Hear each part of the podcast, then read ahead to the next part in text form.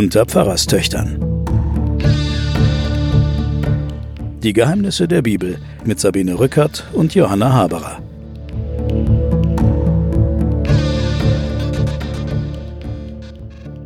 Herzlich willkommen zu den Pfarrerstöchtern und den Geheimnissen der Bibel. Wir sitzen wieder und brüten über der Heiligen Schrift.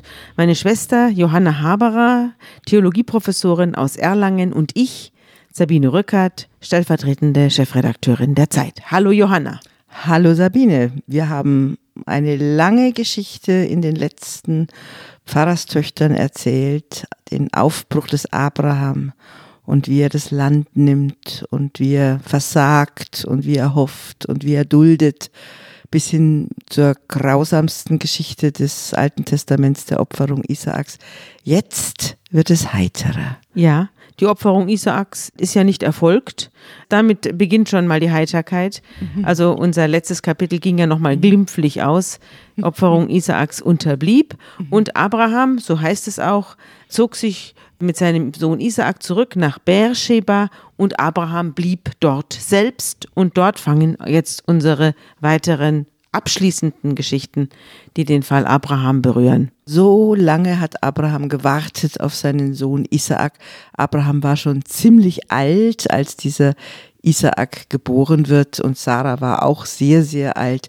Und jetzt aber soll der Isaak eine Frau bekommen. Genau. Aber bevor Isaak eine Frau bekommt, stirbt Sarah. Das muss ich jetzt dazu sagen. Sie ist angeblich 127 Jahre alt geworden. Das wollen wir jetzt mal nicht ganz wörtlich nehmen. Aber auf jeden Fall starb sie nicht jung, sagen wir es mal so. Und Beersheba, wohin sich Abraham nach der unterbliebenen Opferung des Isaak zurückgezogen hat, ist heute eine große Stadt. Er hat nämlich, ich habe nachgeguckt, 210.000 Einwohner, Hauptstadt der Wüste Negev und heißt Brunnen des Schwurs. Und auch dieser Brunnen des Schwurs und die ganze Stadt geht natürlich auf Abraham zurück, wie alles im Nahen Osten irgendwie auf Abraham zurückgeht. Alle, viele, viele Orte sind mit ihm in ja. Verbindung gebracht. Ja. ja. Und der Brunnen des Schwurs, nachdem diese Stadt heißt, der ist heute mit einem schmiedeeisernen Gitter versehen, damit äh, keiner der vielen Touristen, die da herumwandern, hineinplumpsen. Interessant ist auch, dass Beersheba, also das damals im Alten Testament erwähnt wird, und auch es es heute noch genauso gibt, hat eine Städtepartnerschaft mit Wuppertal. Ist das nicht grotesk? Das wusste ich ja, nicht. Eine, eine Stadt, die im Alten Testament so hochdramatisch äh, Opferungen, Beersheba und dann von Jahren Wuppertal. Alt mit dem Ruhrgebiet. Ja, und mit Wuppertal und mit Rosenheim in Bayern. Ach, wie schön. Ja. Na gut, Kanaan ist das Land, das verheißene Land, das Land zwischen dem Jordan und dem Mittelmeer und ist ein umkämpftes Gebiet vieler kleiner Völker zu diesem Zeitpunkt, da unsere Geschichte jetzt fortschreitet. Sarah ist also 127 Jahre alt und stirbt in Kirjat Arba. Das ist Hebron. Das ist Hebron steht hier. Ich war in Kirjat Arba mal. Bei einer Israelreise bin ich dort gewesen und in Hebron bin ich auch gewesen. Das gibt's alles. Ja. Nicht alle Städte gibt es, aber diese aber, Städte gibt es. Ja. Und Abraham stand bei der Leiche und weinte. Und er weinte drei Tage lang und dann äh, ging er zu den Hethitern und fragte, ob er sie dort auf einem Stück Land, das eine Höhle beherbergt, begraben kann. Wer sind denn die Hethiter? Das ist das Volk, das jetzt dort an, als lebend angenommen wird, die ja. Hethiter, ja. und äh, die, die besiedeln das Land. Und hier wird der Abraham wieder als ein Zugezogener, als ja. ein Fremder geschildert. Ich bin ein Fremdling, sagt er auch. Ich bin ein Fremder. Und wie gesagt, es wird ja immer wieder gesagt, dass der Abraham nie richtig heimisch wird, sondern sich immer mit den umliegenden Menschen und Völkern und ihren Traditionen auseinandersetzen muss. Mhm. Und hier wird er in dieser Geschichte wird er jetzt zum ersten Mal dieser Halbnomade, dieser Kleinviehfürst, mhm. der wird jetzt zum ersten Mal heimisch, weil er sich ein Stück Land kauft. Ja, er will eigentlich gar kein Stück Land, sondern er will einen Begräbnisort für seine geliebte Sarah. Und da geht er zu den Hethitern und fragt, ob er nicht ein Stück Land von ihnen kaufen kann. Und die sagen, wir schenken es dir. Ich habe aber irgendwo nachgelesen, dass das so eine Art Ritual ist. Wenn du damals zu dieser Zeit jemanden ein Land abkaufen wolltest, dann hat der immer gesagt, ich schenke es dir. Das war aber nur ein Ritual. Du musstest dann sagen, nein, nein, auf keinen Fall. Ich will es bezahlen. Und irgendwann hat er sich dann in Anführungszeichen Breitschlagen lassen. breitschlagen lassen. Und dann hat er es dir Gott sei Dank verkauft. Und so Weil natürlich, auch. Wenn man einen Menschen begraben will, dann werden da keine Forderungen gestellt. Das ist ja auch eine Form von Gastfreundschaft. Mhm. Ja. Aber wir haben ja auch in den vorherigen Geschichten gesehen, dass der Abraham sich das eine oder andere Mal auch Land genommen hat oder gekämpft hat um Land. Und hier hat man wieder eine Erzählschicht, wo der Abraham geschildert wird wie einer, der ein Fremdling ist und sich sehr friedlich und freundlich mit der umliegenden Ja. äh, Gesellschaft anfreundet und auch sehr, sehr zuvorkommend behandelt wird. Ja, das stimmt. Mhm. Er ist sehr, sehr freundlich und höflich zu den umliegenden Hethitern und vor allem zu Herrn Ephron, der im Besitze dieses Landes und des Ackers und der Höhle ist. Und Ephron bietet ihm also ein paar Mal an, ob das jetzt ernst gemeint ist oder nicht, das wissen wir heutzutage nicht mehr. Ich habe eben nur gelesen, dass das so eine Art Ritual sein soll. Vielleicht hat es auch ernst gemeint. Also jedenfalls hat es ihm ein paar Mal angeboten, es ihm zu schenken und Immer lehnt Abraham ab und fragt dann irgendwann, was kostet es denn nun? Und dann lässt sich Ephron breitschlagen und sagt, es kostet 400 Shekel in Silber. Und die packte Abraham auch aus, wog ihm die Summe ab und übergab es und dann gehört ihm zum ersten Mal Land. Das ist das erste Mal Abrahams Eigentum und das erste, man kann es eher sagen, das ist der Anfang der Israels, oder? Besiedlung, der Anfang der Besiedlung Israels. Und Ja. zwar gekauftes Land. Jetzt Ja. Mhm. nicht erkämpftes Land und nicht erobertes Land, sondern gekauftes Land. Und zwar die Erzmutter ist sozusagen die erste, die dieses Land ähm, In Besitz nimmt. In Besitz Wenn auch nimmt, tot. Ja, wenn auch tot. Ja, und dort wird sie begraben und das ist äh, Abraham sehr wichtig, dass sie einen schönen Ort hat, auf dem sie zu liegen kommt. Und wo dann die ganze Sippe dann zu Hause sein kann. Mhm. Abraham selber ist ja auch nicht sehr jung. Der, es wird ja die ganzen sechs Kapitel, die wir jetzt durchgearbeitet haben, wird er ja immer älter. Er fängt schon sehr alt an und wird dann noch immer älter. Und auch jetzt wird nicht ausgelassen zu sagen, dass er alt und hoch betagt ist. Und jetzt kommt es aber dazu, dass sein Sohn Isaak erwachsen ist. Und Abraham denkt sich so, jetzt wird es langsam Zeit, für meinen Sohn eine Frau zu suchen. Das macht der Sohn nicht selber, sondern das macht der Papa. Und er soll keine Frau der umliegenden Stämme, der Kanaaniter, nehmen. Ich weiß auch nicht, welche Götter die hatten. Kanaaniter oder Hethiter, die hatten Baal, die hatten Fruchtbarkeitsgötter, Ja. die hatten einfach eine andere Religion Ja. auf jeden Fall. Aber vor allem kommt es darauf an, dass Abraham achtet darauf, dass sozusagen die, die Hochzeit innerhalb der Sippe bleibt. Ja, wer da ausgeguckt wird, das ist noch nicht klar. Das ist er weiß nur, es soll eine Frau sein aus der Sippe und sie soll den gleichen Glauben haben, Und sie soll geworben werden von einem Diener des Abraham, auf den er sich verlassen kann. auf den er sich verlassen kann, ja. Und deswegen muss der Diener auch dem Abraham schwören, dass er keine andere Frau bringt als eine aus dieser Sippe, des, aus der weiteren Verwandtschaft des Abraham. Und dieser Diener, der schwört, und zwar legt er die Hand unter die Hüfte. Also man nimmt an, dass er die Hand aufs Geschlechtsteil legt, weil er ist ja der Ausgesandte, der jetzt weiterhin für die Nachfahren und Folger Zuständig und ist. Zuständig ist. Der hat also die, die ganze Last dieses großen Sternenhimmels des Abrahams für Nachkommen zu sorgen. Bisher haben wir erst einen. Ja, wir haben erst Oder einen. nehmen wir den Ismael noch dazu, dann haben wir zwei. Aber das Ganze ist eine sehr kleine Veranstaltung. Ja. Und jetzt soll der Eliezer dafür sorgen, und da schwört er, Mhm. dass er das macht, dass er aus der Sippe des Abraham, die ganz woanders wohnt, Ja. nämlich wo Abraham ursprünglich herkommt, aus Haran, Ja. das heutige Urfa an der Grenze von Syrien in der Türkei gelegen. Da soll er hinlaufen. Das sind sicher, was sind das, 400, 500 Kilometer. Ist das so viel? Das, ja, das, äh, da musst du ganz durch ganz Libanon gehen und dann kommst du da oben rauf. Und da soll er diese Frau holen. Also eine ziemlich lange und gefährliche Reise. Er, Ja. Der Eliezer reist auch nicht allein, sondern der hat ja einen ganze Trost äh, dabei. Das hat einen ganzen Trost dabei, Ja, wahrscheinlich auch bewaffnet. Das ist jetzt ehrlich gesagt auch jetzt eine neue Entwicklung in dieser Abrahamsgeschichte. Der tritt ja da fast wie ein König auf. Also da fährt der Tross los und er schickt seinen Minister. Ja, scheint ziemlich Oh, Kohle zu haben, Und der er scheint jetzt auch mhm. so eine fürstliche Gestalt geworden mhm. zu sein. Auf jeden Fall mhm. hat er alle Königswürden und schickt jetzt seinen Minister aus, mhm. um für die Nachfolge zu sorgen. Mhm. Und der Knecht allerdings, dem kommt die Sache jetzt nicht so hundertprozentig vor, denn er sagt zum Abraham, was mache ich denn, wenn das Mädchen mir nicht folgen will? Also wenn die nicht mitkommt das finde ich jetzt äh, an dieser Erzählung ganz reizend. Ja. Da kommt zwar jegliche Menge Vorsehung vor, da werden wir drauf kommen, aber es kommt auch der freie Wille einer Frau vor. Ja. Zum ersten Mal. Ja. ja die, äh, normalerweise in den alt anderen Geschichten wurden ja die Frauen gar nicht gefragt. Nur so rumgeschoben. Nur so rumgeschoben. Jetzt plötzlich kommt eine Ebene der Erzählung rein, wo die Frage ist, was ist denn, wenn sie Nein sagt? Ja, und dann fragt der Knecht noch, soll ich dann deinen Sohn holen und ihn darauf bringen? Keinesfalls. Ja. Keine, Abraham entsetzt, davor hüte dich, sagt er. Dafür genau. hüte dich, dass du meinen Sohn wieder dahin bringst. Er hat ja jetzt hier Land gekauft. Genau. Wir haben jetzt hier Eigentum, Grund ja. und Boden. Ja. Und, und wir wollen aber auch hier bleiben. Genau. Es ist versprochen. Der Herr hat, es, hat mich von zu Hause weggeschickt und hat mir dieses Land versprochen.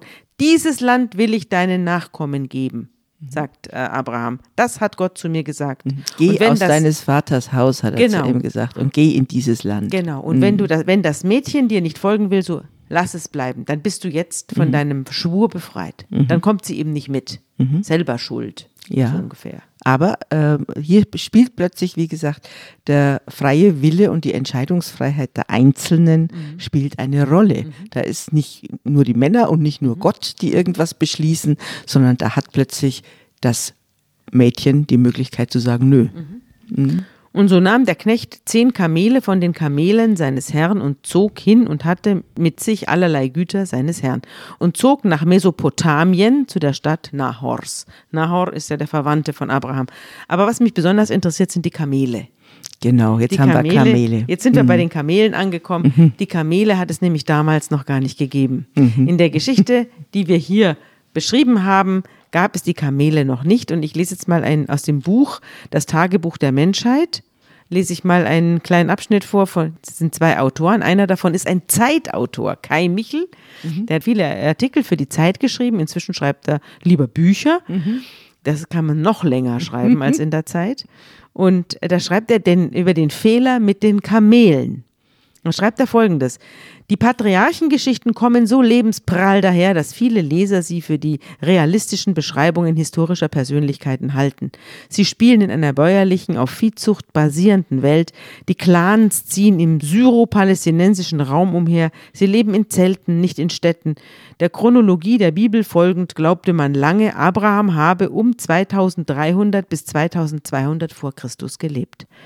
Doch eine solche Datierung ist unhaltbar. Die Wanderrouten der Patriarchen sind nicht realistisch, da haben wir auch schon drüber gesprochen. Mhm. Da tauchen Städte auf, die es zu dieser Zeit noch gar nicht gab.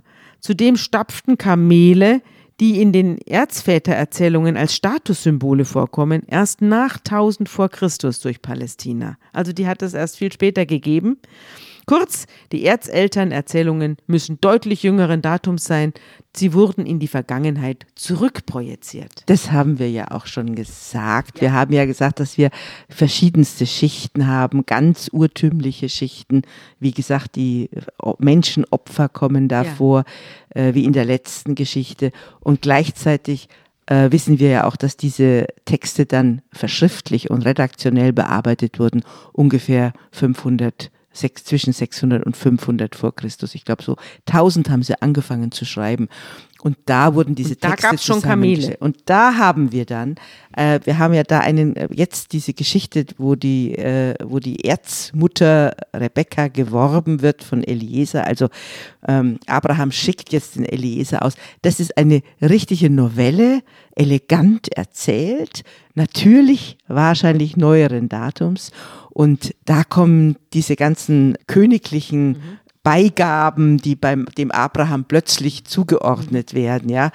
In der Geschichte von Isaaks Opferung läuft er noch zu Fuß mit seinem, ja, seinem Holz und seinem Esel da. Ja. Und da jetzt plötzlich äh, wird er elegant und ja. da ist ganz klar, dein Autor hat recht. Das sind äh, äh, schon sehr anmutige Geschichten, die einen jüngeren Datums sind.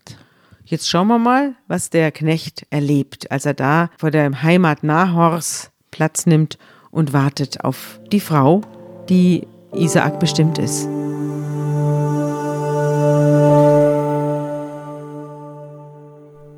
Da ließ er die Kamele sich lagern draußen vor der Stadt bei dem Wasserbrunnen, des Abends um die Zeit, da die Frauen pflegten herauszugehen und Wasser zu schöpfen. Und er sprach, Herr, du Gott meines Herrn Abraham, lass es mir heute gelingen und tu Barmherzigkeit an Abraham, meinem Herrn. Siehe, ich stehe hier bei dem Wasserbrunnen, und die Töchter der Leute in dieser Stadt werden herauskommen, um Wasser zu schöpfen. Wenn nun ein Mädchen kommt, zu dem ich spreche, neige deinen Krug und lass mich trinken, und es sprechen wird, trinke, ich will deine Kamele auch tränken, das sei die, die du deinem Diener Isaak beschert hast.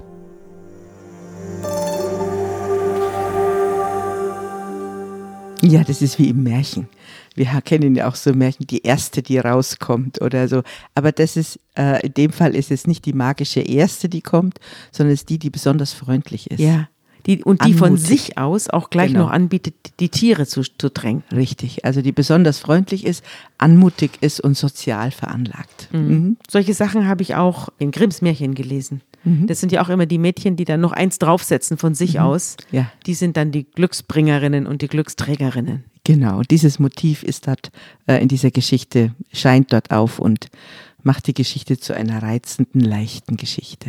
Aber was mich auch interessiert ist, dass Gott jetzt angerufen wird. Also Gott ist ja natürlich der Gott Abrahams, ja, aber er ist ja nicht mehr der große Weltenschöpfer und der große Weltenzerstörer, sondern er wird jetzt zu einer Art Privatgott. Also er wird jetzt zu, äh, zu, zum Heiratsvermittler für den Abraham. Also er wird ja auch magisch beschworen, ja. Also diese, dieses, sagen wir doch auch, äh, da gibt es doch auch so ein, so, ein, so ein Lied, das heißt, äh, lass es Liebe sein. Dreh dich nochmal um und ich sehe es in deinem Blick, lass es Liebe sein. So ähnlich ist das hier auch. Mhm. Lieber Gott, mach, dass sie jetzt rauskommt und mhm. dass da eine ist, die macht folgendes. Ein bisschen wie eine mhm. Votivtafel, wenn du heute ins Gebirge gehst mhm. und da siehst du eine Kapelle, da sind auch solche Sachen. Mhm. Lieber Gott, mach das mhm. und lieber Gott, kümmere dich darum. Also äh, auf einmal ist er zuständig für meine Blinddarmentzündung und er ist zuständig für meine Libido oder für mein Liebesleid oder was auch. Ganz kleinen privaten Scheiß. Darum muss Gott sich jetzt auch noch kümmern. Ja, aber er ist auch weggerückt. Ja. Also er spricht nicht mehr direkt, sondern er wird jetzt gebeten. Da siehst du, dass, äh, dass es ein jüngerer Text ist. Also Gott ist nicht mehr so unmittelbar und ja. spricht zu den Leuten, sondern er wird jetzt sozusagen involviert. Mhm. Mhm. durch den Knecht und der bittet ihn, dass er ihm das zeigen möge mhm. äh, oder dass er Glück haben möge für seine Reise, um die Frau für den Isaak zu finden. Das heißt, er mischt sich nicht mehr ein, mhm. sondern er muss gerufen werden. Ja, ja. vielleicht für ein Votivtäfelchen ja. ist äh, vielleicht ein ganz schöner Vergleich, ja. Und dann steht er da und unter den anderen Frauen tritt heraus Rebekka, die Tochter Betuels. Und er ist wiederum der Sohn der Milka, die die Frau des Nahor, der wiederum der Bruder des Abrahams ist. Also wurscht, egal. Jedenfalls ist ein, Ver ein, es ist ein Mädchen aus der Verwandtschaft, aus der nä näheren Verwandtschaft. Es ist eine Enkelcousine sozusagen, ja, ja genau. Ja. Und die hat einen Krug dabei und es sieht sehr gut aus. Das wird mhm. auch betont mhm. und ist eine Jungfrau, die keinen Freund hat und auch keinen Verlobten und die geht hinunter und füllt den Krug und da läuft ihr der Knecht entgegen und sagt, lass mich auch ein bisschen trinken. Und sie, sie gibt ihm den Krug ohne Zögern und dann sagt sie von sich aus, soll ich nicht auch deinen Kamelen, den armen Tieren, äh, nicht auch was geben? Und dann äh, äh, tränkt sie von sich aus die Kamele, die es damals noch gar nicht gab. Ja. Klammer zu. Und da sieht eben der Knecht, dass das die richtige Frau das ist für Isaac. Das ist jetzt die richtige Frau, ja. Mhm.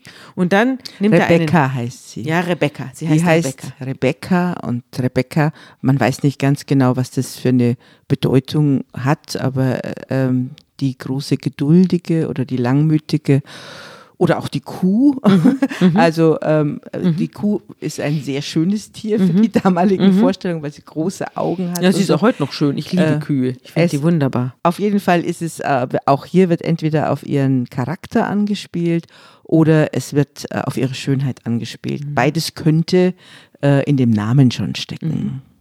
Und er, er, der Knecht, der packt dann gleich hier Gold und Geschmeide aus er bringt einen goldenen Ring mit und Armreifen.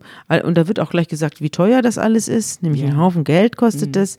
Und dann fragt er, wer sie ist. Und sie gibt äh, Auskunft. Und dann sagt sie, sie ist die Tochter Betuels. Und die Mutter heißt auch noch Milka, weil wir mhm. gerade bei der Kuh waren. äh, aber es scheint nur ein Zufall zu sein. Und dann kommt mhm. er mit und geht mit in das Haus dieser Rebecca und wird dort sehr freundlich aufgenommen. Und die Eltern haben zwei Kinder, das ist die Rebecca und der Laban. Der Laban wird später auch noch eine Rolle spielen, aber ja. jetzt noch nicht so richtig. Mhm. Er ist nur der Bruder. Ja, mhm. und dort wird dann der Knecht sehr freundlich aufgenommen und dann fängt er wieder von vorne an. Er erzählt dann alles nochmal, mhm. was wir jetzt alles schon wissen, nämlich, dass er losgeschickt worden ist und dass er, äh, dass geschworen er hat, geschworen und hat und dass er an dem Brunnen steht und mhm. dass er da gewartet hat und mhm. dass dann, als er auf die gewartet hat, die sagt, äh, sie, äh, sie tränkt auch die Kamele und so weiter. Das wird dann alles nochmal lang und breit erklärt. Mhm. Und warum? Weißt du's? Ich habe es irgendwo nachgelesen. Mhm. Ich glaube, es steht, in, steht in der Ergänzung meiner mhm. heiligen Schrift, die hier vor mir liegt. Da steht drin, äh, dass das der Grund ist, sie soll merken, nicht nur, dass da Wohlhabenheit dahinter steckt, hinter dieser Brautwerbung, sondern auch, dass sie Teil von Gottes Plan ist. Also die Rebecca soll ruhig mitkriegen, mhm. welchen Posten, welcher Posten ihr hier angeboten wird. ja. Dass das nicht es irgendwas ist, ist. Dass es eine, ein Teil der Vorsehung ist, die mhm. Gott sozusagen für den, äh, wo Gott involviert ist. Genau. genau. Sie soll also die, den Ernst der Lage erkennen. Ja. Und gleichzeitig hast du das so wunderbar beschrieben, diese orientalischen Hochzeitsriten, die man bis heute, äh, Brautwerberriten, ja. die du bis heute findest. Also wenn du losziehst, eine Frau zu, äh, zu werben, also mhm. bei meinem syrischen Sohn, sage ich immer, also den ich da betreue. Den du als, adoptiert hast. Also ja. jetzt zwar nicht, nicht im rechtlichen Sinne, aber in ja. jedem anderen. Aber als er seine Frau freien wollte, dann musste die Mutter, die damals noch in Syrien war, losfahren Wir und zu dieser sagen, Familie. spielte 2018, ja. 2016, und, genau. Ja, und Shevin war damals noch in Syrien und ja. er hat sie nur über eine Fern also nur über, über, Internet und über Freunde hat er sie ja. sozusagen empfohlen bekommen. Und dann ist die Mutter losgezogen durchs damals äh, wirklich umkämpfte Land, auch damals Krieg in Syrien um zu dieser Familie zu kommen, hat Gold mitgebracht und hat tatsächlich geworben um die Chivin. Und ja. die Chivin hat natürlich schon heiß darauf gewartet, dass äh, sie kommt. Und dann wurde sie dem versprochen. Ja. ja. Aber die kannten sich nur über Skype, ne? Die kannten sich von Angesicht zu Angesicht nur über Skype. So ähnlich mhm. ist es hier auch. Mhm. Rebecca kennt ja auch den Isaac nicht, mhm. sondern nur durch Vermittlung. Mhm. Und in dem Fall war das dann über Skype. Also sie haben sich über Freunde empfohlen bekommen, aber mhm. sie haben sich nicht verliebt in dem landläufigen Sinne, wie das bei uns ist. Sie haben sich dann natürlich schrecklich verliebt, als sie sich dann gesehen haben. Ja, interessant, haben. nicht? Das ja. hat dann, die sind ja ein total glückliches Paar und haben auch ja. inzwischen ein kleines Mädchen, das ja. Maria heißt, ja. in Fürth lebt, oder? Ja, genau. Also mhm. eine wahnsinnige Geschichte, zumal die eben auch dann als wenn sich nichts verändert hätte, eine Brautwerbergeschichte, ja, wo äh, einfach es ein bisschen glitzern muss, mhm. wo Gold auf den Tisch gelegt mhm. werden muss. Und da gibt es auch ganz klare Vereinbarungen, wie viel das sein muss. Mhm. Das wurde mir allerdings nicht verraten. Ah ja. Und hier ist es so, der, der Knecht fragt dann, seid ihr nun die, die, die an meinem Herrn Freundschaft und Treue beweisen wollen? So sagt es mir, wenn nicht, so sagt es mir auch, so dass ich mich zur rechten oder zur linken wende. Also dann schaue ich mal woanders. Äh, andere Eltern haben auch schöne Töchter. Und da sagt der Laban und der Betuel, also der Bruder und der Vater, sagen, das kommt vom Herrn, darum können wir nichts dazu sagen, weder Böses noch Gutes. Ist auch interessant, nicht? Die sagen einfach nur. Die erkennen die Vorsehung an. Ja. Das ist jetzt ein neuer theologischer Gedanke, ja. den hatten wir so noch nicht. Nein. Dass es sowas wie so einen Gottesplan gibt, ja. das kennen wir schon, aber dass es sowas wie Vorsehung gibt, wo mhm. die, die Leute dann sagen, ah, äh, wir, wir können das kommt über uns. Mhm. Wobei, dabei bleibt es ja nicht, mhm. weil eine darf schon was dazu Ja, genau, sagen. das wird ja. jetzt interessant. Abrahams Knecht holt jetzt auch die, die silbernen und goldenen Kleinode raus und Kleider hat er auch dabei für die Rebecca und dem Bruder und der Mutter, für die hat er auch kostbare Geschenke dabei und dann isst er und trinkt mit den Männern und bleibt die ganze Nacht und am nächsten Morgen stehen alle auf und er sagt, ich gehe jetzt heim zu Abraham ähm, aber der, der Laban, also der Bruder der Rebecca und die Mutter sagen, nee, das Mädchen soll noch da bleiben. Also noch hat Rebecca gar nichts gesagt. Die wurde auch noch gar nicht gefragt. Aber sie, sie haben schon darüber verfügt. Sie soll noch zehn Tage da bleiben und danach kommen und so weiter. Und da sagt der Knecht, nein, nein, haltet mich nicht auf. Abraham hat's eilig. Lasst mich zu meinem Herrn ziehen. Es Und muss dann sofort gibt's sein. was Interessantes. Dann gibt's was Interessantes. Und das hören wir uns jetzt an.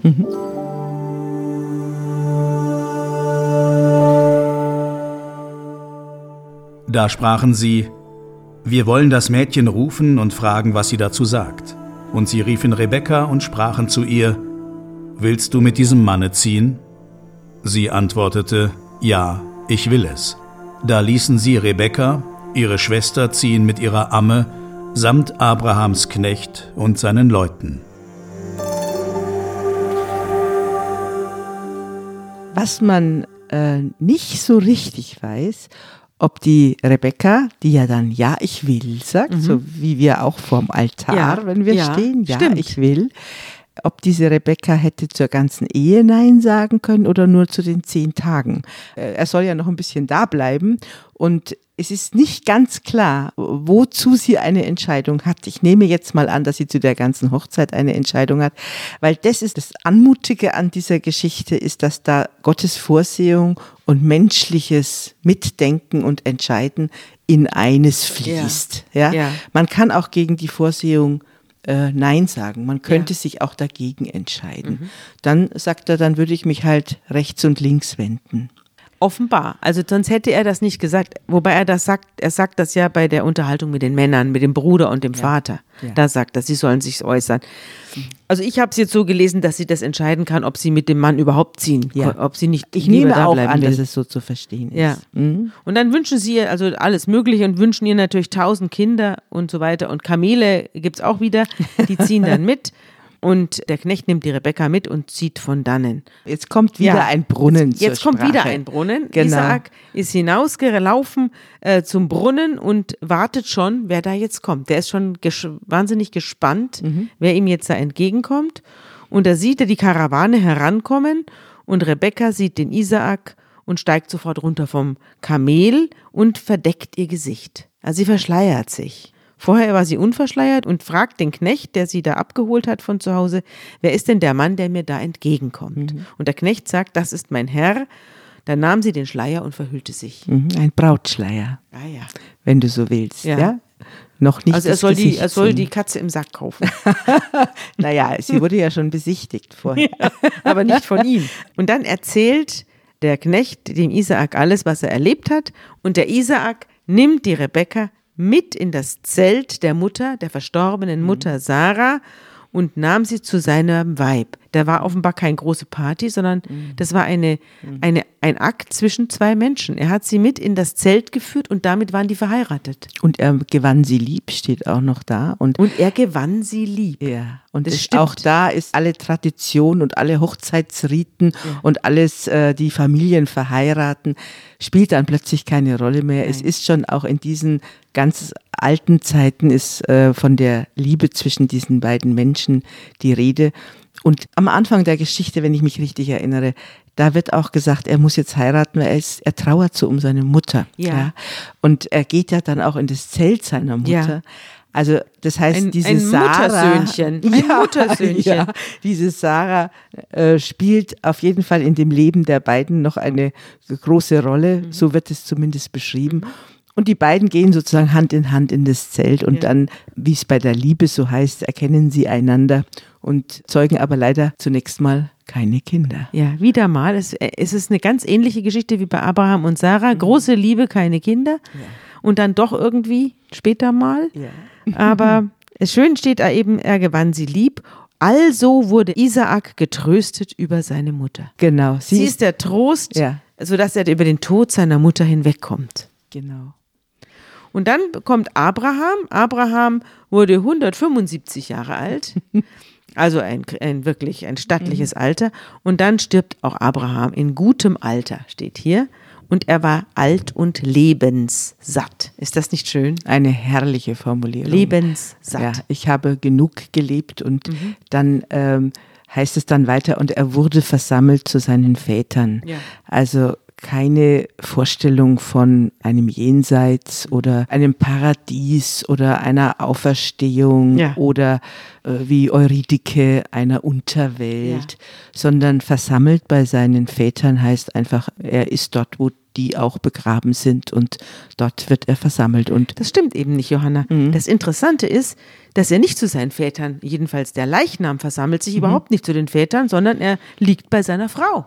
Das Er stimmt. wird aber nicht die, zu seinen Vätern aber- versammelt, sondern er geht zu seiner Frau Sarah. Ja, die Vorstellung vom Sterben ist versammelt bei seinen Vätern. Mhm. Ja, geistig. Also das ist die, die- ja, die Vorstellung ist äh, ein Jenseits, nicht eine Unterwelt, nicht ein Paradies, wo man dann eingeht, sondern man ist begraben und der Ort, wo man sich vorstellt, dass man ist, man ist versammelt, einfach ganz nüchtern bei seinen Vätern. Bei den Ahnen. Nicht? Bei das, hat, das ist ja Ahnen. auch wieder was ganz Altes, Animistisches, Ja. dass man zu seinen Ahnen wandert. Genau.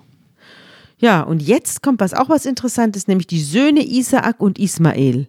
Die beerdigen ihn in der Höhle, wo auch schon die Mutter liegt, also die Sarah, äh, auf dem Feld, das Abraham von den Hethitern gekauft hatte.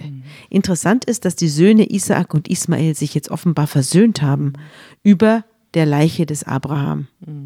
Also der Ismael taucht jetzt plötzlich wieder auf aus dem Ja, Nichts. und zwar nicht nach dem Tod der Sarah, sondern er taucht dann nach dem Tod des äh, schwächlichen, in seinem Fall auch illoyalen Vaters Abraham. Äh, wir haben ja die Szene am Anfang gehört, wie der Isaak und der Ismail miteinander spielen. Wird auch schon beschrieben, dass sie sich eigentlich gut verstanden Ja. haben, sind dann durch die Eltern getrennt Ja. worden. Und deshalb haben diese biblischen Geschichten merkwürdigerweise auch an anderen Stellen, dass dann so unversöhnliche Familiengeschichten, es wird, wird ja eine unversöhnliche Ja, also- Lie- Also schlimmer Familiengeschichte. geht's also nicht. Schlimmer dass man sich nach nicht. dem Leben trachtet. Ja, dass die dann in kleinen Sätzen am Ende zu einem versöhnlichen Ende kommen. Ja, wenn die, wenn die Kriegstreiber dann weg sind, plötzlich die beiden Brüder begraben dann gemeinsam diesen Vater. Also äh, das hat man häufiger, da wir kommen, werden an solche Geschichten kommen, die komischerweise selten dann Thema von Predigt oder von Traditionen sind, äh, die weitererzählt werden. Immer wieder kommt dieser Schluss kleine Frieden. Du hast dir diesmal das gute Wort zum Schluss gesucht und was hast du dir ausgesucht? Ich habe mir einen kleinen Vers aus dem Hohenlied rausgesucht. Das ist ein Liebeslied, wo zwei Verliebte sich gegenseitig ansingen und der Bräutigam beschreibt seine Frau, seine Schöne wie folgt.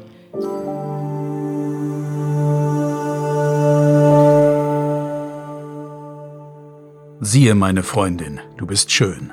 Siehe, schön bist du. Deine Augen sind wie Tauben hinter deinem Schleier. Dein Haar ist wie eine Herde Ziegen, die herabsteigen vom Gebirge Gilead. Deine Zähne sind wie eine Herde geschorener Schafe, die aus der Schwemme kommen. Alle haben sie Zwillinge, und es fehlt keiner unter ihnen. Deine Lippen sind wie eine scharlachfarbene Schnur, und dein Mund ist lieblich. Deine Schläfen sind hinter deinem Schleier wie eine Scheibe vom Granatapfel. Dein Hals ist wie der Turm Davids, mit Brustwehr gebaut, an der tausend Schilde hangen, alle Köcher der Starken. Deine beiden Brüste sind wie zwei Kitze, Zwillinge einer Gazelle, die unter den Lotusblüten weiden. Bis es Tag wird und die Schatten schwinden, will ich zum Myrrenberge gehen und zum Weihrauchhügel. Du bist schön, ganz wunderschön, meine Freundin, und kein Makel ist an dir. Wer hat dieses hohe Lied, denn dieses wunderbare hohe Lied, es geht ja über mehrere Seiten, wir haben jetzt nur einen ganz kleinen Abschnitt gehört. Wer hat denn das geschrieben? Das weiß man nicht. Das wird natürlich den Salomo-Schriften zugerechnet, aber es ist einfach ein erotisches Liebeslied in unserer Bibel und diese Isaak-Rebekka-Vermählung hat ja auch was Erotisches, Anmutiges, Schönes mit einem guten Schluss. Ja, und wie es weitergeht mit Ismael, Isaak und Rebekka, das hört ihr in 14 Tagen. Tschüss, Johanna. Tschüss, Sabine.